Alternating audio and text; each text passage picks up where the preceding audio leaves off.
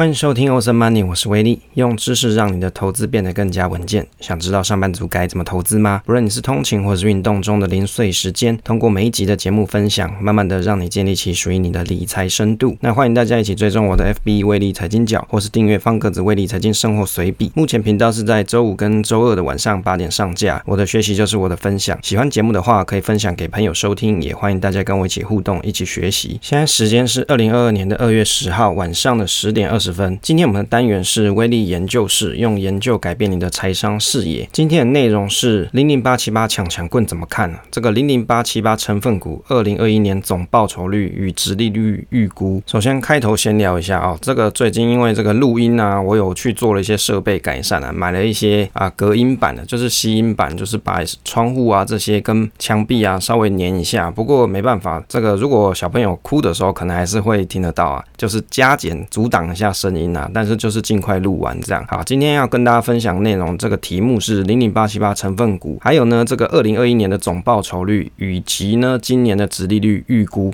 最后是长报策略 PK 波段策略啊，这个我们关于这个零零八七八的研究呢，这一次是第二次分享啊。上一次已经有跟大家分享过零零八七八它的基本的策略的一些复习，然后呢，以及它的一些基本的状况啊，这个有再跟大家再阐述一下。那这一次呢，比较进阶一点哦，就是 advance 一点。那有的朋友，哎，你也不用怕说听不太懂了，我就是尽量讲的比较简单通俗一点。接续上一期的内容啊，我们分享到这个月报的观察，这个月报。的观察，我们来看一下，以我这个观察的时间点呢，是十二月的月报。当然，这个月报东西它会每个月都 update 啦，所以以一月的时间点去看，差不多就是十二月的月报，差不多是这样。那等这一集上架的时候，可能会有更新的月报出来，也没有关系，反正大家也可以再去看新的月报。从十二月的月报上面看起来啊，这个台股呢是九十四点四四 percent 的部位，那现金呢还有四点五六 percent，就是它的账上现金还有四 percent 多。一般来说，像这种 ETF 的基金啊，它不会说所有的钱全部通通都配置完成了，一定还会有一。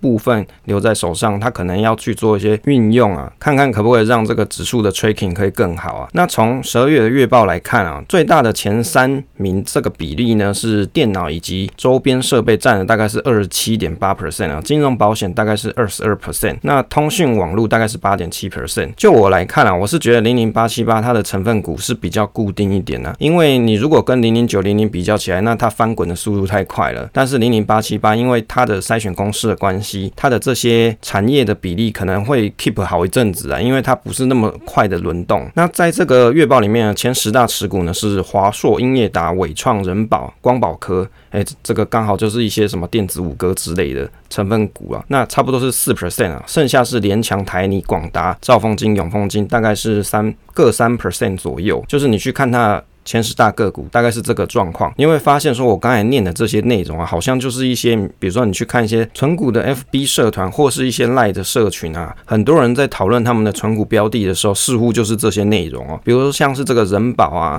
伟创啊、光宝科，应该是比较。偏好电子类股，喜欢电子类股存股的人可能会选择标的啊。另外，就像是这个联强啊，有人戏称是小强啊，这个联强也是很多人在持有的一个存股标的，最近的状况表现也是不错。那台泥呢，广达、兆丰金这个就更不用讲了，像兆丰金就有兆丰大侠的这个长期的拥护嘛。那永丰金呢，是近期我自己是觉得它关于这个副委托啊，或者是证券相关的功能啊，做的是不错，像是大户之类的。那也有一些朋友他可能会觉得永丰金也是可。可以值得长期持有的一个标的，这个存股族啊，自己存个股其实也可以去参考这个零零八七八的口袋名单呢、啊，因为被他筛选进去的，相当于就是他有透过他的筛选公式去筛选出这些是属于可以值得存股的标的。参考月报的报酬率啊，近一年是二十五点四 percent，成立以来是二十九点二五 percent。说起来啊，这个成绩算是还蛮不错的。那我们来看一下这个经理人的报告，因为我不知道有多少人啊，你买这个 ETF 的时候，你每个月会去看一下经理人跟你报告一些什么内容？事实上，他的经理人的报告内容也不是写的很很漏漏等啊，就是很简单的一些内容。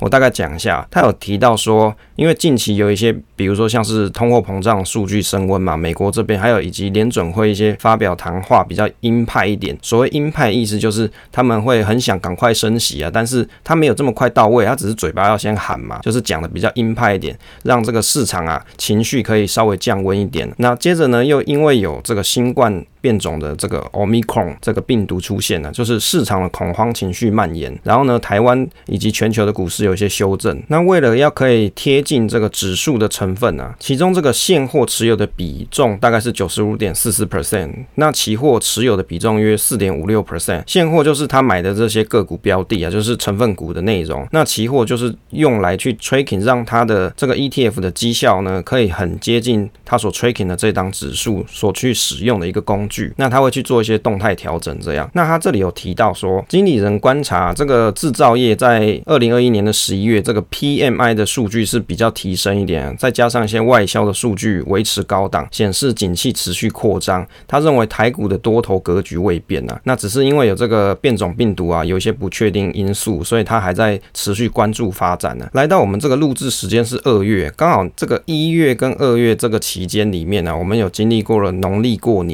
那在这个年初的时候，也国际的股市也有一些大幅的震荡，所以其实就他来说，那以我的想法来看的话，我会觉得说，其实他还是长期看好台湾的股市的发展，只是因为他也是担心一些国际的变数，就像刚才所提到这个联准会的升息的因素嘛，以及这个变种病毒的因素在。就我看它的成分股啊，我会觉得说，它其实这些内容啊，抗跌的能力应该是比较强一点啦。好，接着我们来看一下零零五六、零零八七八以及零零九零零的大 PK，这个是在二零二一年十二月八号新闻哦。它这则新闻是在讲说零零五六啊、零零八七八跟零零九零零的一些比较内容啦。我觉得这个文章啊，应该很多人想要知道讯息，而且其实这个议题啊，在很多 YouTube 的介绍或者是一些部落格的介绍都已经讲过很多次。那大概我们再来看一下这个内容啊，筛选策略的比较是零零八七八，它是回顾。过去，那零零五六是预测未来，那零零九零零是着重在现在，那零零八七八的筛选策略上市有跟大家分享过，那零零五六呢，它就会去预测未来一年配息状况不错的公司啊，它就会纳入这个成分股内容里面。那零零九零零呢，比较像是你本来的策略是已经在做波段操作了，就是赚这种除权息行情的。那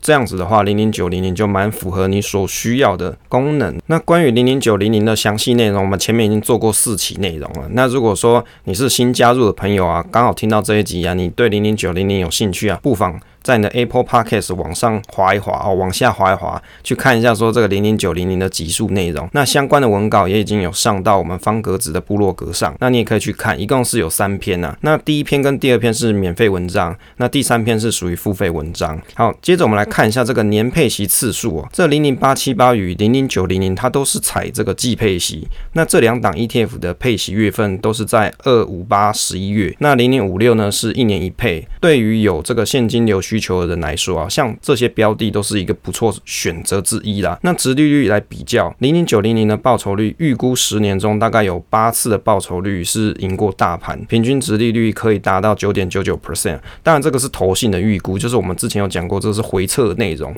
这三档殖利率比较起来啊，如果你去采信投信的预估的话，那零零九零零的表现呢，是比起零零五六跟零零八七八，针对殖利率这一块来说是相对比较好。那零零八七八在二零二一年的殖利率大概是五点四一 percent，那零零五六呢，在二零二一年的殖利率是五点四二 percent。报酬率的部分，二零二一年一月四号到十二月三十号去回顾一下累积的绩效状况，这个零零五零呢是十九点八六 percent，零零五六是十八点七六。percent，那零零八七八呢是二十四点九八 percent，零零七零一是二十八点九四 percent，就是我特别还把这个零零七零一把它抓进来一起看一下啊、所以从这个绩效的状况来看啊，这零零八七八的累计绩效啊是比起零零五零跟零零五六还要来得好，当然这个零零七零一是比较让我有点意外啊，它是二十八点九四 percent。接着看一下这个追踪指数的状况，这个零零九零零追踪的是特选台湾高股息三十指数，那这个指数主要规则就是在挑选市值。前两百大的公司个股，经过一些流动性啊、财务指标的检验之后，在每年的四、七、十二月进行投资组合调整，然后去确认最终的三十档成分股清单。那零零五六呢，它是追踪台湾高股息指数，那零零八七八是追踪 MSCI 台湾 ESG 永续高股息精选三十指数。那为什么我还要再跟大家讲一下追踪什么指数？我很怕说有的人啊，你就只是去买这档 ETF，可是你根本就不晓得他要在追踪什么东西。那如果你想要去关心这些指数它的原始的状况的话，你可以到台湾指数公司上面去看，因为 ETF 它毕竟是 tracking 指数嘛，它是不是很贴近指数的状况？你可以到台湾指数公司上面去看，或者你也可以用 Money DJ 的网站上面的功能，你也可以去比较的出来，就是它跟追踪指数之间的追踪误差是有多少。这个零零五六啊，调整月份是每年的六。十二月主要是由上市市值前一百五十大公司去挑选，预计未来一年现金殖利率前三十名的公司。接着我们来看一下这个内扣成本呢，零零九零零它是最近已经上市了，那我们可能要上市一年后去看才能够知道说比较有完整的内扣费用。至少推估起来啊，就是以我们前几期的节目内容来看，这个费用啊内扣成本大概会落在一到两 percent 左右。那零零五六呢？我们去参考一下近五年度各年度的基金之费用率，这个在基金的公开说明书上面你可以去看哦。在一百零九年的时候，大概是零点六六 percent 左右；在一百零五年到一百零七，还有一百零八年哦，大概都是落在零点七到零点八 percent 左右。接着看一下这个零零八七八的费用，经理费的话，如果净值的资产呢是大于新台币五十亿元以下的时候，是每年零点三 percent。如果呢这个净资产呢是超过五十亿的时候，每年是零点二五 percent。那保管费呢，是每年基金的净资产的价值零点零三五 percent。所以啊，如果我们参考这个公开说明书的资料，就可以去试算一下。用 worst case 来看啊，经理费啊，它是最高是零点三 percent 嘛。所以你可以去推估一下它的整个，至少你目前公开说明书看到成本大概就是零点三六五 percent。当然呢，实际的标的它在买卖的时候，它是会有一些。成本在的，所以呢，这个东西目前我们还没有办法得知，因为在这个截稿的时候，我们去看了零零八七八的财报啊，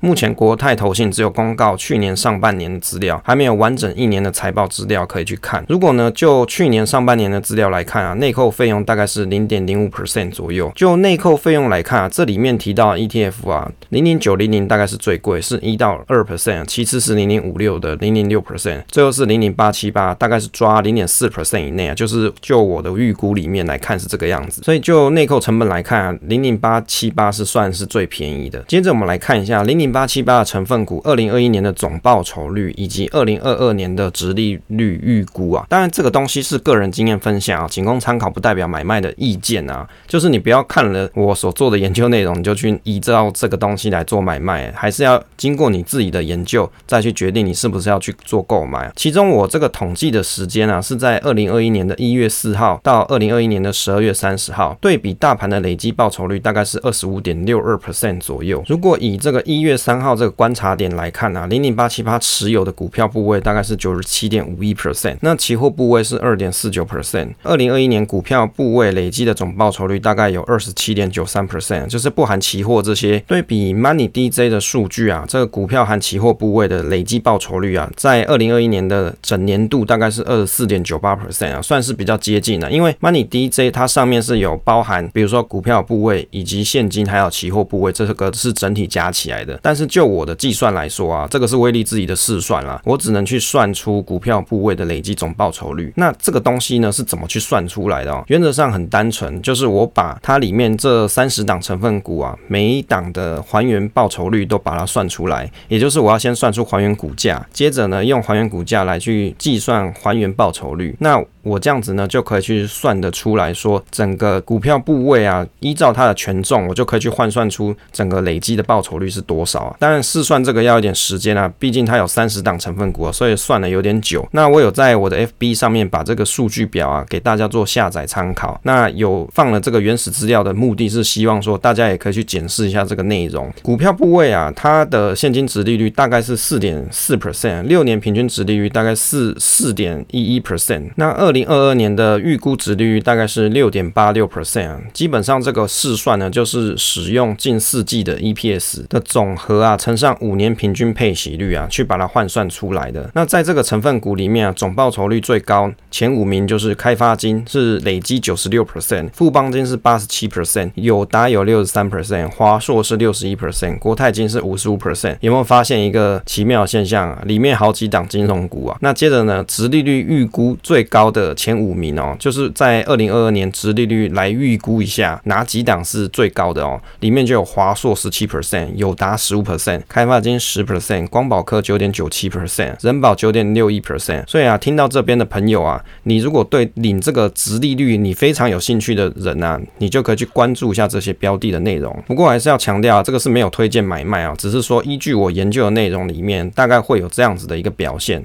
就是依据我的公式去试算出来的结果。那如果呢，我们去看这个股价五十二周系数最高的前五名哦，有什么呢？五十二周这个系数公式啊，它的五十二周这个系数公式啊，如果要去讲它的公式内容啊，可能大家会在 Podcast 上面没办法听得懂啊。不过你可以用逻辑去想就好。它其实呢，这个就是来去看一下这个这一档标的现在的价格是在一年之中是属于哪一种 level 值，是不是比较高呢？是相对于这这一年里面是比较高的价格，是离得比较靠近呢，还是离这一年里面最低价离得比较靠近呢？换算出来的结果就是，你只要知道数值越高，就是相对便宜啊。所以换算出来啊，前五名这个系数最高的前五名，就是指说它相对便宜的标的，大概就有纬创是三点三七，远东新是三点零三，统一企业呢是三点零二，那台湾大是二点八，南亚科是二点七，国巨是二点五啊。当然，你记不起来在 Podcast 节目内容，你记记不起来这些内容也无所谓。到时候文稿发布的时候，你也可以再来去看内容，或者你也可以直接到 FB 上，我已经有贴过。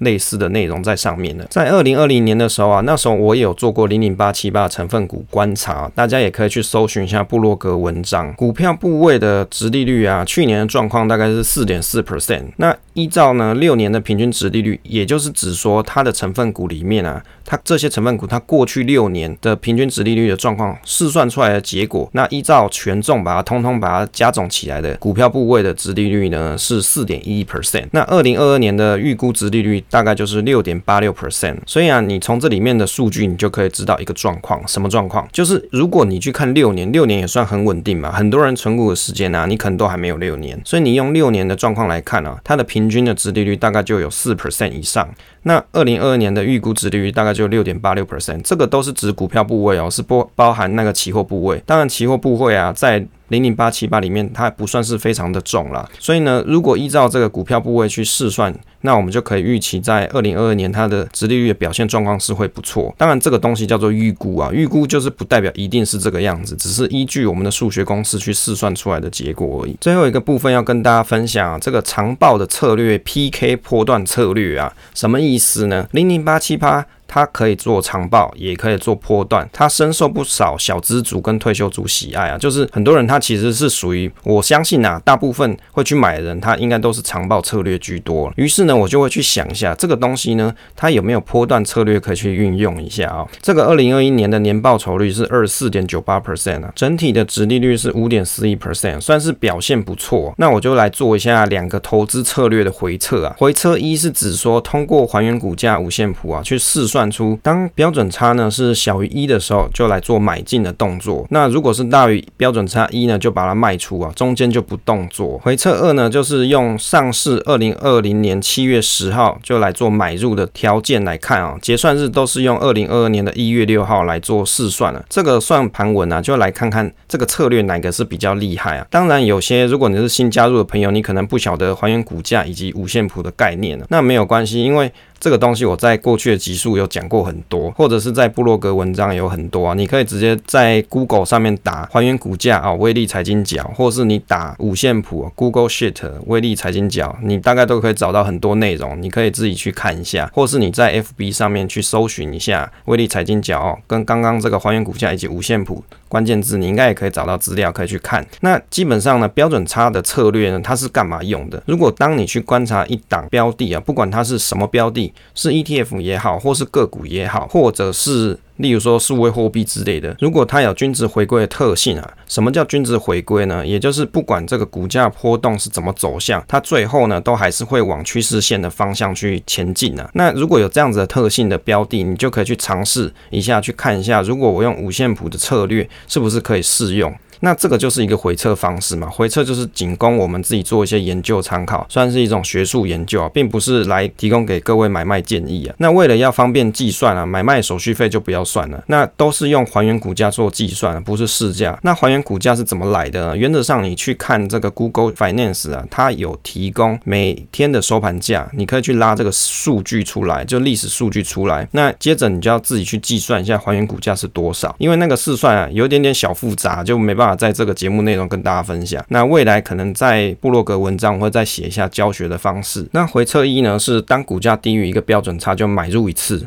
那股价高于一个标准差就卖出一次，其他时间都不要动作哦，就是一个很懒人的做法。就是我遇到条件我就只做那一次啊，后面我除非我卖掉，我买完了我除非我卖掉，不然我中间都不不做事情哦，就是降低你买卖操作的频率，因为买卖也要手续费嘛。那我们呢用最后观察时间点是在一月六号，假设全部都。都给它卖掉。那观察的时间区间呢，是从零零八七八上市以来的五线谱来去做回测计算。所以呢，在这个过程里面呢，你就可以发现说，哎，其中会买一次，卖一次，再买一次。在这个回测过程里面呢、啊，事实上只有完成一次的买进跟卖出，大概获利的报酬是二十四点七八 percent。那第二次买进呢，跟观察点一月六号卖出呢，获利的报酬算起来是九点六八 percent。如果我们用 XIR 去换算一下这个年化报酬率，大概是四十四 percent 左右，算是表现相当不错。也就是你从上市以来啊，依据这样子的回测的公式啊，这样。这样子回回推去试算一下，XIR 大概是有四十四 percent 左右。那回测二呢，就是从它上市时间二零二零年的七月二十号，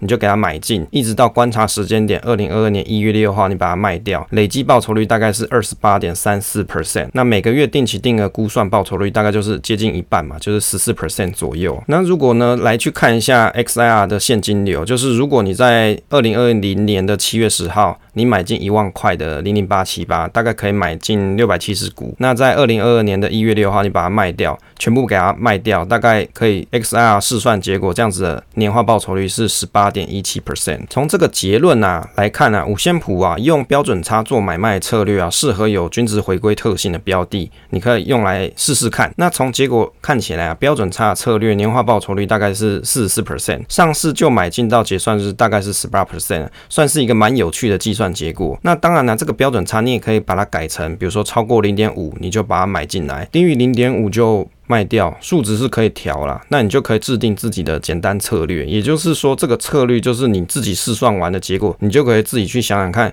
诶，我未来投资的时候，我是不是要依据我自己的策略来去实际上去体验看看？那如果听到这边有一点头晕晕的朋友也没关系啊，我大概用白话讲解一下，像五线谱的运用来说啊，它的好处。就是在说，你可以在五线谱上面去找到一个相对比较低的档位。至于这个低的档位呢，一般来说，你可以用低于多少标准差来做计算。那有的人他可能想要做的次数啊，操作频率比较高一点，他就把这个标准差呢设定比较小一点。例如说低于零点五，他就给他买进；那高于零点五，他就把它卖掉。那如果你是希望做比较长一点投资的朋友，你的这个策略波段是时间是比较长期的话，那你就可以把标准差设得比较大一点。但是呢，要注意就是，当你把标准差设比较大的时候，你未必可以有买进的时间点，或是有卖出的时间点。所以还是要看一下整体这一档标的它过去历史波动的状况，就是它大概是落在标准差多少的时候会会有一个。谷底，然后标准差多高的时候会有一个高峰，那它的均值回归的特性有没有明显？如果有的话，才比较适用这个策略。那比起你从一开始买进到观察点时间卖出这个策略来说呢，后者是比较轻松了，就是你买进，